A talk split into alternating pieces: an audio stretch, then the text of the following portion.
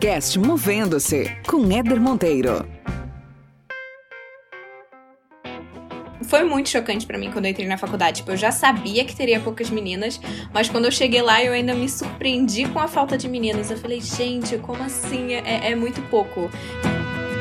Eu acho que justamente meu, meu grande diferencial, assim, é de buscar unir design com tecnologia que você trabalhando na área de ciência da computação, você consegue meio que escolher onde você quer trabalhar. Então, a gente ser curioso, a gente começar a explorar e pensar novas possibilidades, a gente pode ser muito pioneiro em alguns pontos, né? Porque a gente pensar na experiência das pessoas, quais são os momentos que a gente quer potencializar na experiência e tudo mais, serve para qualquer negócio. Esse podcast existe para te provocar a enxergar a carreira de outra forma. Meu objetivo aqui é que a cada episódio você termine melhor do que quando começou com mais conhecimento, com novas ideias, mais autoconsciência e mais inspiração para fazer gestão da sua trajetória profissional. Aproveite e acompanhe a gente lá no Instagram, movendo-se, sem o hífen. Vamos junto nessa jornada!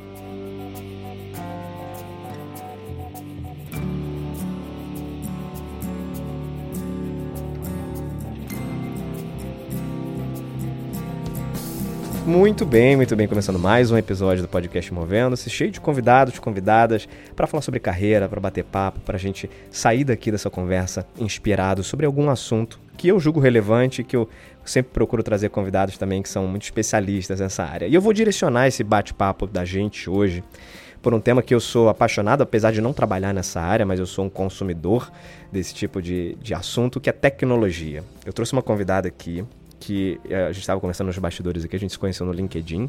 Eu conheço alguns, alguns convidados meus, a gente acaba iniciando o relacionamento pelo LinkedIn, tem sido uma ótima plataforma para isso.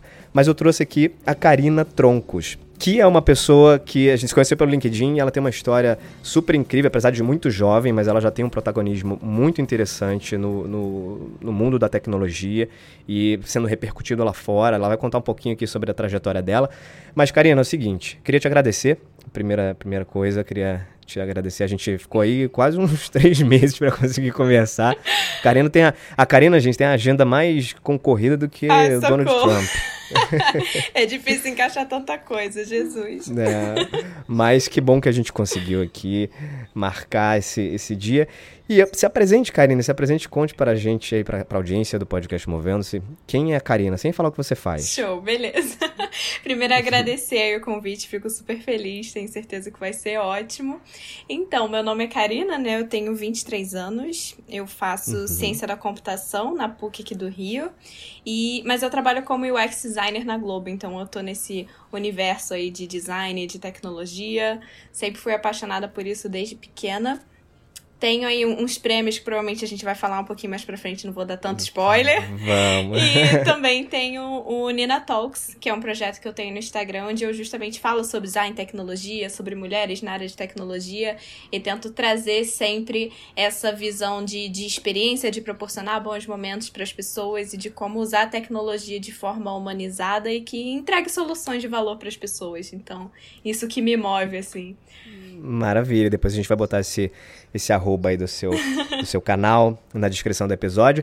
Mas, Karina, você é jovem, tem 23 anos e está trabalhando já na área de tecnologia, está se formando em ciência da computação.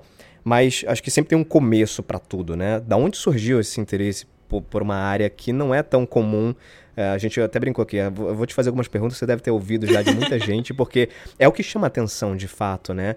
É, o ambiente da tecnologia durante muito tempo foi povoado basicamente por homens e felizmente, né, ao longo dos últimos anos as mulheres têm conseguido ganhar protagonismo e fazer excelentes trabalhos nesse, nesse universo. Mas de onde surgiu o interesse assim, ah, quero fazer ciência da computação? De onde saiu uhum. isso? Foi influência de casa? Foi influência de alguém? Então, 100% influência de casa, assim. Eu tive muita sorte do meu pai ter feito ciência da computação. Meu irmão também Legal. sempre teve muito imerso nesse universo. Minha mãe também sempre me, me motivou. Tipo, eu sempre gostei de mexer no computador, jogar videogame com meu irmão. E aí minha mãe sempre me estimulou muito, tipo, a sua área é tecnologia, você entende muito de computador uhum. e tal, você tem que fazer isso.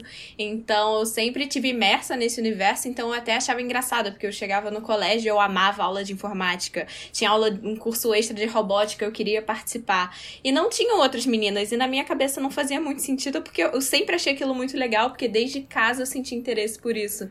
Claro. Então eu acho até a questão de, pô, como que a gente consegue trazer mais meninas para o universo de tecnologia? Acho que para mim o ponto principal, assim, o primeiro é desde cedo a gente apresentar esse universo para elas. Que foi o que para mim fez diferença, né? Minhas amigas, elas não se interessavam por videogame porque não era apresentado para elas, elas não se interessavam por computador uhum. porque não estimulavam elas a usar. Então acho que o principal é mostrar como uma opção, né?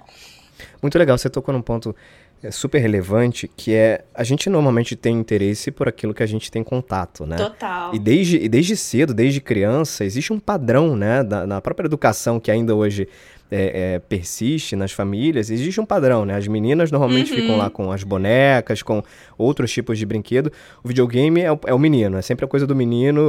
Eu tenho, eu, eu sei porque assim, eu tenho dois filhos, tenho dois meninos, uhum. tenho um de 10 uhum. e um de, um de 4. E o, o Miguel, que tá com 10, ele tem várias amigas, né, da turma da, da, do colégio dele. E pouquíssimas são as meninas da turma do colégio dele que tem videogame em casa. Uhum. Né? E é, é meio cultural isso. E, de fato, a, a, imersão do homem na tecnologia acontece desde muito cedo, né? Agora, por exemplo, a tua, na tua faculdade, eh, quantas, quantas pessoas tem na turma e quantas mulheres tem? Nossa, é muito pouco, eu não sei nem dizer, mas vamos dizer assim, uma turma que tenha 20, vamos dizer que tenha três meninas por aí. Olha só, muito é, pouco. é muito, é muito, foi muito chocante para mim quando eu entrei na faculdade. Tipo, eu já sabia que teria poucas meninas, mas quando eu cheguei lá eu ainda me surpreendi com a falta de meninas. Eu falei, gente, como assim? É, é muito pouco. É inacreditável, assim. Muito legal. Você, no, nesse universo aí de três, mais ou menos, meninas, já tem um destaque, imagino que na sua turma, super relevante, né? Uhum. A Karina, gente, ela já venceu quatro vezes, né? Não, não ficou satisfeita em vencer uma, nem duas, nem três. Ela venceu quatro vezes uma conferência da Apple, que é o Scholarship da Apple que é uma conferência anual de desenvolvedores. Eu estou aqui metido a falar, mas você vai falar muito Não, melhor tá que eu o que significa isso. Mas é uma conferência anual de desenvolvedores da Apple. E a Karina, como brasileira e nossa representante, já quatro anos seguidos foi vencedora desenvolvendo aí um aplicativo. Mas conta um pouco do que, que isso representou para você, Karina, e como é que você enxerga esse progresso da tecnologia, é, os brasileiros participando, por exemplo, de concursos mundiais? Então, é, todo ano acontece né, a WWDC, que é a Worldwide Developers Conference, que é o que passa na televisão, né, o keynote com a apresentação de novos sistemas operacionais, né? Ela acabou de lançar o iOS 14 uhum. pra galera. Só que as pessoas Não baixei ainda, não baixei baixou. Nossa, ainda. eu tô amando. Tô super feliz. Já arrumei tudo aqui no meu celular. Ó, eu não. Eu não só um parênteses aqui, né? Eu tô interrompi a, a fala da Karina. Mas eu, eu sempre baixo, assim, lançou eu baixo. Mas eu reparei que nos últimas, nas últimas versões, passa assim uns, tipo, uns três meses, aí eles começam a, a colher todos os feedbacks, né, de todo mundo. Aí dá uma E lançam lá o 14.1. Aí você tem que baixar de novo depois de pouco tempo. Eu falei, não, dessa vez eu vou esperar um pouco pra ver se, Justa. se eu atualizo da segunda. Inclusive tá bem estável. Eu fiquei assim um pouquinho de medo, mas tá, tá super tranquilo. Que bom, então acho que eu vou baixar. mas vamos lá, fala aí. Então, só que é uma semana inteira de conferência. É de, de segunda a sexta e a gente tem várias palestras durante a semana inteira. A gente consegue marcar horários com engenheiros da Apple. Tem vários eventos extras acontecendo ali em volta. Então, é lá na Califórnia, normalmente em São José, né? Perto, assim, de São Francisco. Uhum. E aí, é, é como normalmente as empresas mandam seus desenvolvedores, né? Você aplica para você ser sorteado para você poder comprar o ingresso, que é em torno de 1.500 dólares. É pouca coisa. Bom. Ser sorteado para gastar dinheiro, Exatamente. né? Muito bom. Mas aí, tipo, sei lá, a, a empresa falou, pô, a gente precisa é, validar certa coisa com algum engenheiro lá, vão ver quais são as novidades de última mão, aí normalmente escolhem um representante Legal. e mandam para a conferência. Só que uma das formas de você participar é justamente através do scholarship, que é voltado para estudantes do mundo inteiro, a partir de 13 anos, e acredite, tem muitas crianças de 13 Olha. 15 anos que passam do mundo, assim. E aí é de ensino fundamental até mestrado, doutorado. Você só precisa comprovar que você é estudante. E aí uhum. eles lançam um desafio, você tem 10 dias para desenvolver um aplicativo de forma individual. Nos últimos três anos tem sido de você desenvolver um Swift Playground. É como se fosse um aplicativo normal, mas ele tem uma carinha um pouco diferente, como se fosse um livrinho, digamos assim. Ele tem capítulos, tá. tem páginas, aí tem uma parte assim na esquerda que é de, de texto e código, e na direita é interface. Então a gente meio que vai criando ali uma narrativa, contando uma história E a gente desenvolve esse aplicativo interativo de 3 minutos para avaliação. E aí eles tá. escolhem tá. 350 alunos do mundo por conta desses projetos e leva a gente pra, pra conferência lá na Califórnia. E aí eu tive projetos meus escolhidos nos últimos quatro anos. E eu acho que justamente meu, meu grande diferencial, assim, é de buscar unir design com tecnologia. Eu vejo muitas pessoas desenvolvendo usando a tecnologia como fim, né? Mostrando que eles sabem usar uma inteligência artificial. E eu tento fazer um, um passo ali contrário, uma engenharia um pouquinho reversa sim, sim. de, pô, eu quero falar sobre daltonismo e a importância da gente desenvolver aplicativos acessíveis. Como que eu consigo tornar esse enredo interessante, né? Então, teve no ano de 2018, eu fiz o Color color vision, eu quis falar, né? Sobre a visão das cores. Então eu começo falando, tipo, ah, o que que são as cores, né? O que que é a luz? Ah, como é que a gente enxerga? Nós temos cones, nós temos bastonetes e tal. Aí depois eu falo, pô, nem todo mundo enxerga da mesma forma. Aí eu que falo maneiro. um pouquinho sobre daltonismo e no final eu tenho um simulador de daltonismo, então a pessoa consegue ver lá com certas imagens como que os daltônicos veem o mundo, fechando com Muito falando legal. da importância de acessibilidade. Então, não é algo extremamente disruptivo tecnicamente, que obviamente tem muitas pessoas que fazem isso, mas o, o que eu faço é buscar criar um, um storytelling, um enredo, usar a experiência uhum, e o uhum. design como um dos fatores primordiais. Eu acho que esse que é o diferencial dos meus projetos. Eu ia te perguntar exatamente isso, desses quatro prêmios que você ganhou, é, qual tinha sido né, o que te marcou? Imagino que esse, é esse, esse daí, esse um que te marcou. mim é o mais sensacional. É muito legal. Não, e tem, e tem um propósito muito nobre envolvido por trás, uhum. né? Acho que o, uhum. o que torna mais especial ainda, né? Exatamente. E Karina, diz uma coisa. A gente tem hoje uh, no Brasil um, um, déficit muito grande de, de profissionais de tecnologia. Né? É, eu, vejo, eu vejo o Brasil como uma potência muito grande na, na, na, criação, na criatividade. Eu vi de um número de startups, por exemplo, que surgiram nos últimos anos. Uhum. Né? A gente uhum. tem milhares de startups já no Brasil. Mas existe uma carência muito grande no universo de, de profissionais de tecnologia. A que, que se atribui, Karina, assim, se você tivesse que, que tirar uma, uma, uma fotografia do mercado e da, das formações, a que, que se atribui tão pouca gente se formando e, e, esse déficit, que se não me engano, tem, uma, tem, um, tem um, uhum. uma estatística aí que diz que até 2024 vão ser necessários 70 mil profissionais de tecnologia. É muita é gente. Muita né? gente. E a que, que você atribui essa, essa carência, assim, essa ausência de pessoas? Eu acho que são algumas coisas, né? Acho que o primeiro é que a tecnologia ela vai crescendo de forma extremamente exponencial, então a gente sempre acaba ficando um pouco atrás em relação à quantidade Verdade. de profissionais e, e, e a demanda, né? É, tá tudo se transformando muito rápido, novos novas profissões surgindo de forma extremamente rápida e a gente não tá conseguindo acompanhar, né? E acho que justamente por ter essa mudança muito grande, muito rápida, acho que as pessoas têm muito medo da tecnologia, de considerar algo extremamente difícil. Programação não é para mim porque é muito difícil, as coisas mudam muito rápido, elas não sabem por onde começar.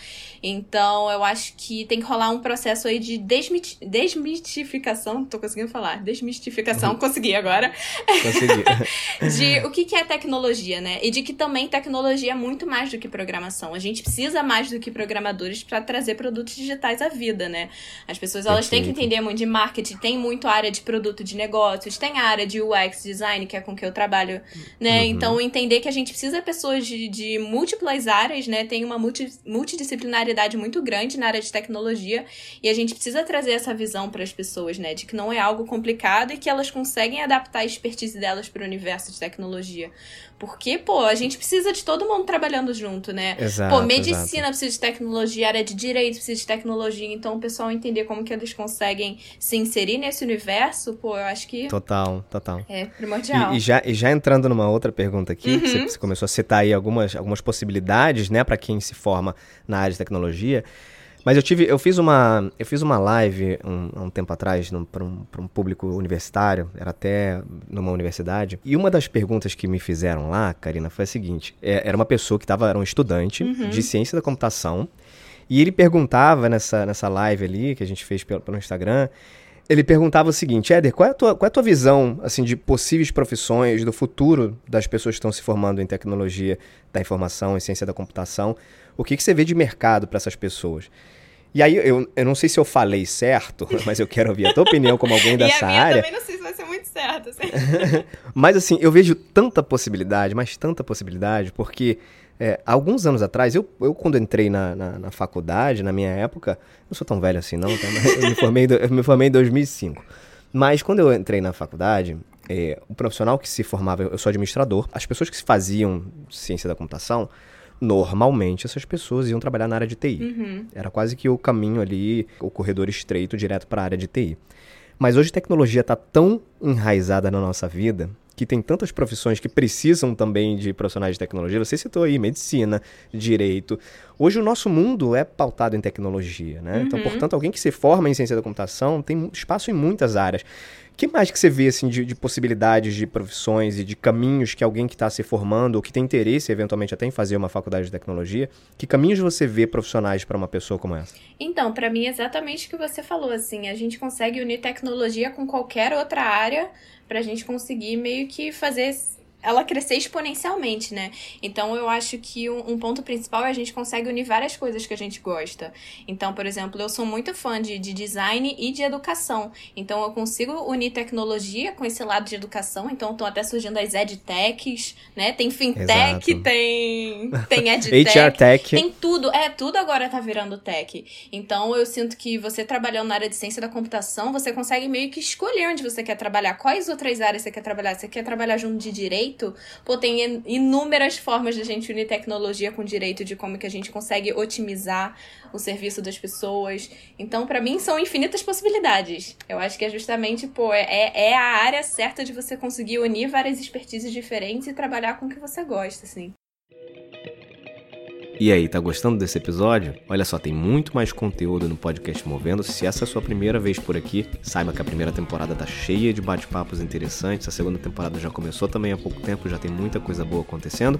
Se você tá ouvindo esse episódio pelo seu celular, dá um print aí na sua tela, marca a gente nas redes sociais, movendo-se, e não deixa de seguir a gente também lá no Spotify. Vai ser muito bom ter você parte dessa comunidade. Vamos dar sequência aqui. E, e, no outro lado da moeda, assim, pessoas que não são formadas em tecnologia, né? Eu, por exemplo, sou administrador, pessoas que são formadas em marketing. Uhum. Se você pudesse dar algum, alguma dica aí, um caminho das pedras para que pessoas que não são da área de tecnologia, mas querem conhecer um pouco, fazer algum tipo de, de formação básica. Por exemplo, eu conversei uma vez com, com um convidado meu, um bate-papo que eu tive, que no final ele falou o seguinte: olha, se eu pudesse voltar lá atrás no início da minha carreira, eu tinha dito para mim mesmo que, olha, estuda programação em algum momento da sua vida. Ainda que fosse como, como, como um hobby, né? Mas para conhecer um pouco o processo por trás.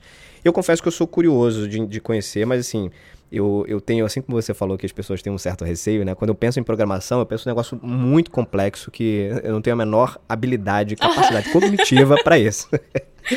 Mas se você pudesse, assim, é, trazer algum, alguns elementos que possam, quem tiver interesse, não é da área de tecnologia, mas tiver interesse em conhecer um pouco mais, aprofundar um pouco mais, não só como usuário, o que, que você falaria? O que, que teria aí como, como possibilidades, Karina? Então, eu enxergo, assim, inicialmente duas frentes, né? A primeira é essa de você estudar os básicos de, de, de computação, do universo de programação, para você entender um pouco por detrás como é que as coisas funcionam, né?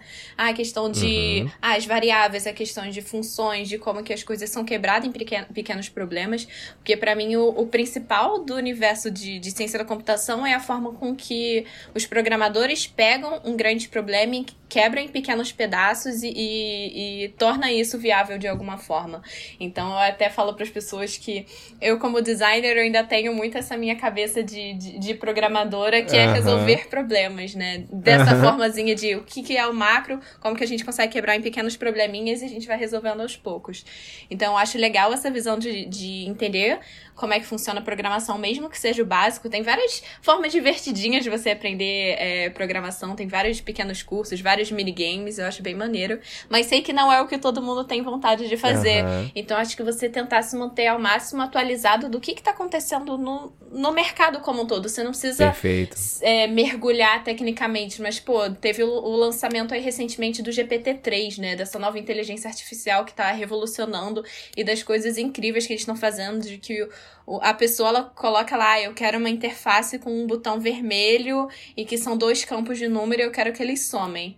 E aí o cara dá enter e a, e a inteligência artificial constrói isso. Então você ter noção desse tipo de coisa para você pensar em soluções diferentes, eu acho que é importante. Então você se manter atualizado do que está acontecendo no mercado. Mesmo que você não tenha as noções técnicas, mas Muito entender legal. o que está acontecendo, né? Ah, estão surgindo fintechs, edtechs. O que, que elas estão propondo de diferente? Então acho que é você ser muito curioso com o que está sendo feito, né? Eu, eu outro dia comentei até com num bate-papo que eu tive que eu, por exemplo, é, me interessei em fuçar o TikTok há uns meses atrás, porque estavam falando tanto desse negócio. Eu falei, cara, eu preciso conhecer. O que, que tem por trás disso, né? Por que, que as pessoas estão tão interessadas nisso? Eu até fiz uma, uma resenha aqui no podcast Movendo falando sobre o impacto que eu vejo no TikTok, sobre o TikTok no mercado de trabalho. E, e a gente consegue tirar algumas, fazer algumas correlações né, dessa, dessa febre que virou o TikTok com o universo do trabalho. Ali tem, por exemplo, um viés muito forte de, de velocidade, de você usar a tua criatividade, de você montar coisas ali que em outros, em outros produtos, em outros aplicativos talvez você não conseguisse. Agora até tem, né? O Instagram Aham, lançou inaugurou ali Reels o agora. Reels e tal. Mas lá, assim, eu, eu- eu enxergo da seguinte forma: era, um- era até então um ambiente único onde as pessoas, primeiro, podiam ser ela- elas mesmas. Porque quando você compara, por exemplo, o TikTok com outras redes sociais como o Instagram, você vê claramente como as pessoas ali são mais libertas. Sim, né? é. Como elas são elas o mesmas, comportamento como elas. é completamente É, diferente. é- né? é outro, é outro comportamento, são mais autênticas. E aí mostra a cara limpa ali mesmo, não tem muito, muita produção. O Instagram é- é- tem uma produção muito grande. E, as- e- e os jovens, né? Eu até li um artigo ah, um tempo atrás sobre, sobre isso, que os jovens que estavam utilizando o TikTok, eles justamente citaram esse, essa referência de que no Instagram tudo é muito produzido, tudo, muito- tudo é muito artificial, Facebook e tal. E que ali não, ali era um ambiente para eles serem eles mesmos, né? E eu achei super interessante como a, a gente, quando olha isso num ambiente corporativo, por exemplo, essa é uma grande demanda que as pessoas têm hoje em dia, né, no, no mercado de trabalho, poderem ser elas mesmas nas empresas. né? Quem, quem nunca ouviu, putz, eu tô na empresa, eu não posso ser, não posso ter o cabelo que eu quero, não posso ter, usar a roupa que eu quero, eu não posso né, colocar a minha opção sexual para todo mundo saber qual é. Então, existe uma, uma carência nesse sentido, né? E, o, e essa ferramenta né, parece ser tão simples, mas ela mostra que é uma tendência, né? Assim como outras coisas que eu analisei lá também. Mas faz sentido isso pra você, Karina? Nossa, com certeza. Até pra mim, eu, eu, gravei uns TikToks recentemente também resolvi explorar, fazer uns. E eu ficava, tá, beleza, isso eu vou postar no TikTok, mas eu tenho vergonha de postar no Instagram. Aí eu fiquei, gente, mas são as mesmas Olha. pessoas que me seguem. Por que, que eu tenho vergonha de postar no Instagram, mas eu não tenho no TikTok? Eu sinto que lá eu, eu, eu vou ser mais aceita de estar tá fazendo mais palhaçada, de estar tá sendo mais Muito, boba, é. né? Então é muito engraçado esse tipo de pensamento. E eu acho que um, um ponto super legal também dessas redes sociais é do quanto as pessoas elas estão se mostrando mais e de que a gente precisa também de um desapego muito grande, né? A gente meio que vencer essa vergonha, que foi algo assim Aham. muito importante comigo no Nina Talks, de eu me sentir é, apta de compartilhar conhecimento com as pessoas, né? Eu até vejo muitas pessoas começando a usar o TikTok de mini tutoriais, aí de dicas Verdade. de plataformas, ferramentas, né? Começou muito inicialmente com criancinhas fazendo dança, mas você já consegue filtrar ali o seu, o Tudo, seu feed, tudo. pô, pra sua área. Tem corretor imobiliário, corretor Exato. imobiliário. Eu vi um cara que tá bombando lá, o cara divulgando lá, fazendo todo, toda a filmagem ali dos imóveis e tal. Super interessante, assim, super diferente. Uhum. E é isso, né? E, e quando eu falei que eu, que eu comecei a fuçar o TikTok, eu me lembrei desse, desse fato porque você disse que uma das, das formas é ser curioso, é ficar atento com o que Uhum. tá acontecendo. E tem muita gente que acaba sendo, sendo ah, um pouco aversa a, a essa novidade, porque assim, eu não tô lá no TikTok, eu não tô fazendo vídeo, tá? Eu não, eu não sou, não sou um, um- um usuário assíduo. Mas eu precisava conhecer o que estava por trás daquilo ali, porque se milhares de pessoas estão falando sobre aquilo, estão acessando sobre aquilo, gente, minimamente isso é uma tendência para algumas outras coisas. Aham. Então como é que você fica de fora disso, né? É, o que, que vai derivar dali, né? O que que tá, como que tá se transformando? Já o pessoal já falando, ó, o mercado inicialmente realmente tá muito voltado ao público infantil, mas o pessoal vai se reinventar. Que nem se falou do Vai. mercado imobiliário, o pessoal de arquitetura também tá aparecendo ali pra caramba, mostrando o processo e conseguindo cliente, captando novas pessoas, sabe? Isso que eu acho mais incrível. Você enxergar possibilidades nessas plataformas. Quando eu comecei o Nena Talks no Instagram, é, basicamente não tinham pessoas falando de, de UX design por lá. Tipo, tinha as pessoas no Aham. YouTube, que produziam conteúdo no YouTube, e aí eles tinham o Instagram pessoal. Que eles meio que avisavam, ah, saiu o vídeo lá no YouTube. Aí eu ficava me questionando de, cara, por que, que não tem pessoas falando sobre tecnologia e design no Instagram, sabe? Era muito mais portfólio. E aí foi isso. Eu falei, não tem porque ninguém pensou ou não tem porque não é para ser? Será que o Instagram não é para uhum. isso? Porque faz um ano e meio assim que eu comecei. E aí eu comecei, começou a bombar, as pessoas começaram a amar. Eu falei, gente, é porque as pessoas não tinham pensado, né? Agora na quarentena surgiram muitos criadores de conteúdo, mas foi esse estalo de eu falei, pô, é algo que eu gosto. Qual é a plataforma que eu tenho mais intimidade? Não vou começar no YouTube porque, pô, é um passo além da minha perna, não tem essa produção e eu tô lá no Instagram todo dia, então vou começar por lá. Então, a gente ser muito curioso, bom. a gente começar a explorar e pensar novas possibilidades, a gente pode ser muito pioneiro em alguns pontos, né? Então, acho legal ter essa visão de ser curioso, experimentar, testar, enfim. E você, você escolheu, né, na tua, na tua atividade, pelo menos agora, né? Porque eu costumo dizer que carreira é plural, né? uhum. né? Então, gente, não é que você começou a fazer alguma coisa agora, não significa que você vai ficar fazendo isso para sempre. Ainda mais no contexto de, de vida, de mundo que a gente leva hoje.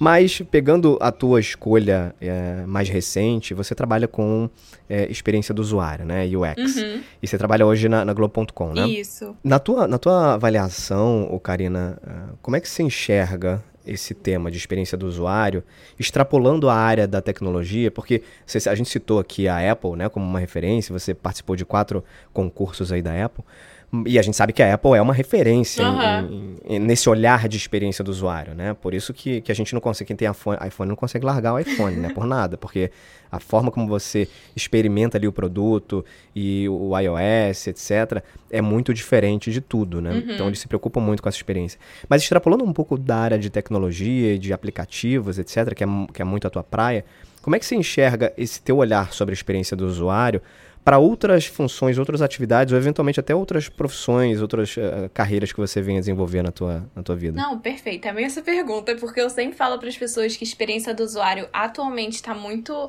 pensado pro digital, mas que o conceito de experiência do usuário, assim, nasceu no conceito de ser algo extremamente mais amplo. Então, um exemplo uhum. até que eu gosto de falar para as pessoas é pensa num, numa pizzaria, né? num restaurante, assim. Tem a experiência do restaurante físico e tem a experiência experiência do restaurante, do aplicativo do restaurante.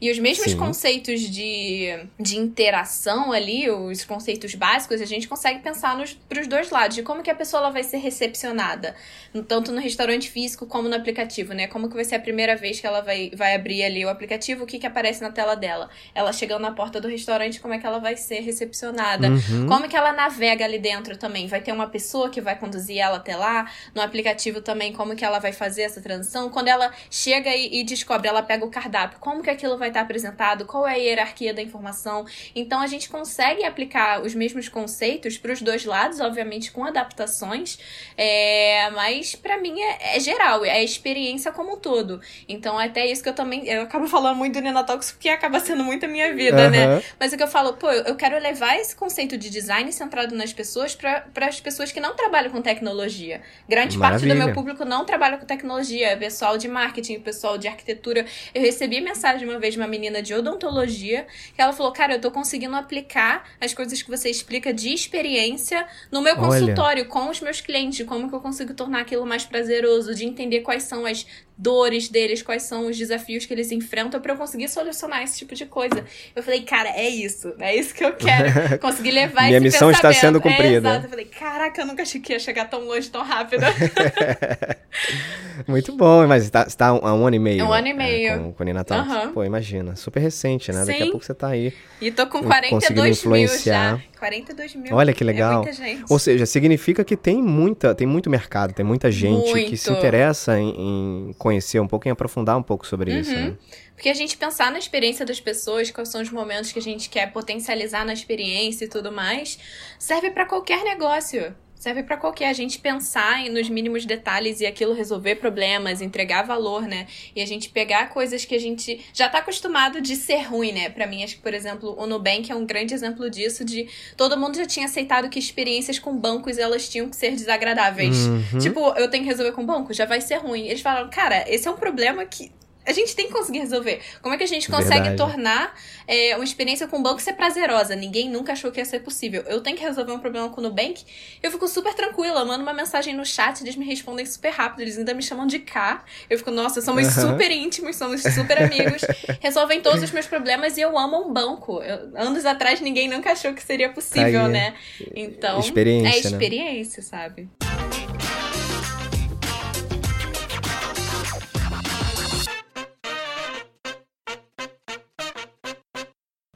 Muito bom, Karina. Chegando aqui na nossa parte final do bate-papo aqui, que tá muito bom, tá muito agradável.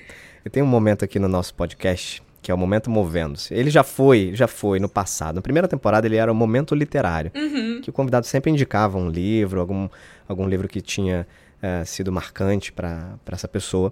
Mas eu, na segunda temporada, resolvi seguir uma tendência também mundial. Então, poxa, a gente consome conteúdo através de várias plataformas, não só no livro, né? Então eu mudei momento literário, agora momento movendo-se. Aham. Ou seja, pode ser livro, pode ser podcast, pode ser série, pode ser qualquer tipo de. um canal no YouTube que seja. Enfim, queria que você indicasse algum tipo de conteúdo que pode ser qualquer um desses que eu te falei agora, que, se- que te, tenha te marcado, que você acha interessante, que vale a pena você contribuir com essa indicação aqui para quem tá ouvindo a gente.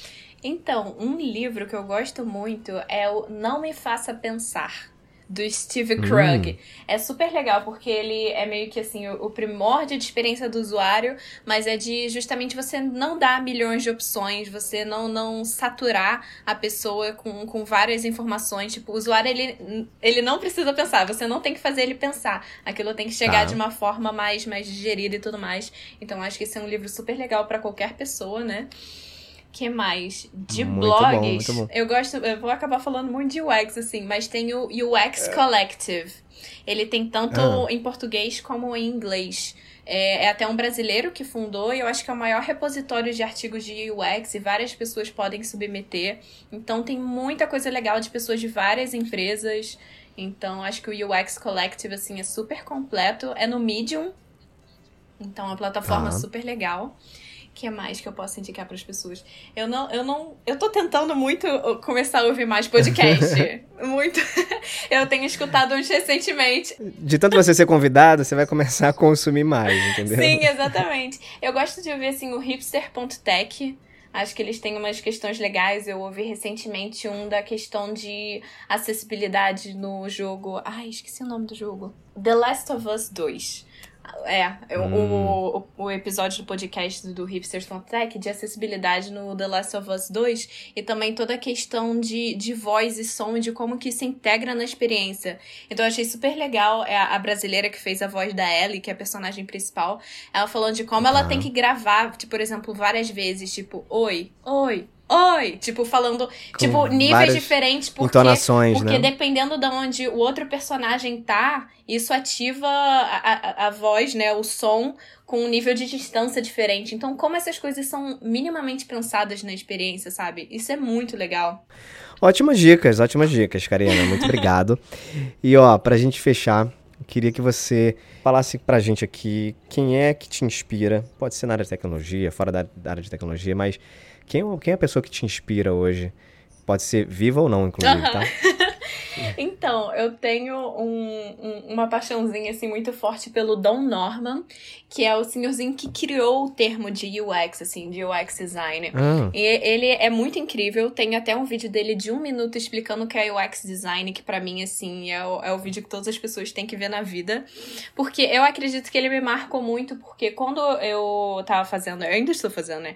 Computação na faculdade, eu decidi que eu queria trabalhar com design, eu comecei a me culpar de, meu Deus, eu errei meu curso, por que, que eu não acertei com o que eu queria trabalhar? Porque eu não tinha essa Ah. visão de tecnologia, era muito mais do que programação. E aí eu Aham. comecei a estudar muito sobre ele. E eu falei, e eu descobri que ele tinha se formado em engenharia elétrica. E eu falei, gente, se o cara que inventou a experiência do usuário, o termo experiência do usuário, não é formado em design, eu também posso. Então, assim, eu Verdade. vejo todos os, os- eu Já li praticamente todos os livros deles, artigo, eles têm canal no YouTube, é o NN Group, que é o Nielsen and Norman Group, que é ele, né? O Don Norman legal. e o Jacob Nielsen. Então, assim, eu sinto que foi ele que, que despertou pra mim tanto essa paixão como essa tranquilidade de, de entender que a experiência do usuário, pô. É pra todo mundo, todas as pessoas podem aprender a entender, então isso me deu um conforto muito grande no início, então isso me marcou demais. sensacional. Senhoras e senhores, conversei com Karina Troncos. Que papo legal. A gente podia conversar aqui mais, mais um- uma hora, duas horas. Passou muito rápido. Mas foi um prazer conversar com você, viu? Como é que as pessoas podem te, te acessar? Quem quiser aprofundar um pouco mais sobre o assunto, ou quem quiser trocar uma ideia com você, como é que elas podem te contactar? Então, podem me adicionar no. Pode me adicionar no LinkedIn também, lá, procurar por Karina Tronx, que foi inclusive como a gente se conheceu. Mas acredito Aham. que a forma mais fácil é me seguir no Instagram. É Nina underline talks. Nina de, tipo, menina, Karina, porque era meu apelido de infância, uhum. Nina. Aí eu acabei legal, colocando, legal. então, Nina Underline Talks. Me segue lá, vamos trocar uma ideia, vai ser um prazer. Estou sempre disposta lá para ajudar, só me mandar uma mensagem. Valeu, obrigado, viu, Karina? Foi um prazer conversar contigo. Eu que agradeço, obrigadão. E vocês continuem conectados aí no podcast Movendo-se, muita coisa boa pela frente ainda, muita coisa boa já passou, então tem muito episódio lá para trás, primeira temporada, aqui já na segunda temporada. Se conectem lá também com a rede social do podcast Movendo-se, que é o arroba Movendo-se, tudo junto. E a gente se vê em breve. Beijos e abraços. Até mais.